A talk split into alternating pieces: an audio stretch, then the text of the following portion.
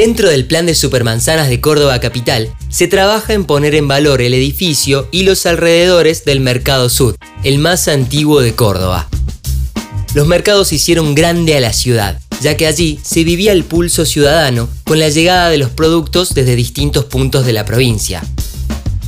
En 1862, el nacimiento del Mercado Sud fue todo un acontecimiento y es el único que aún se encuentra en el microcentro, Mientras el Mercado Sud abastecía a la población más concentrada de Córdoba, se desarrollaban otros grandes centros comerciales en distintos barrios pueblo, como San Vicente, General Paz o Alberdi.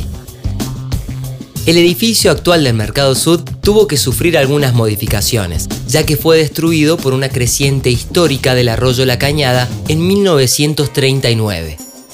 Esa crecida fue la que determinó además la construcción definitiva de la obra que contiene el arroyo y es un ícono de Córdoba, con sus muros de piedra y su típica arboleda.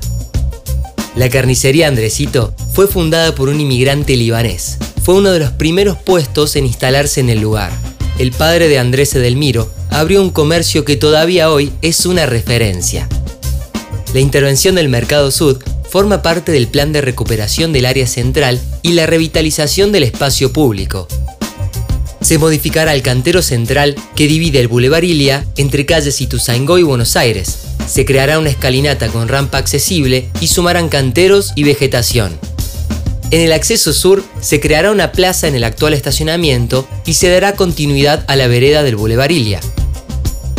Si querés conocer el plan integral de las supermanzanas de Córdoba Capital, no dejes de escuchar el podcast donde te contamos cómo empezamos a cambiar la fisonomía del centro de la ciudad y también la historia del Mercado Norte, primo cercano del sur.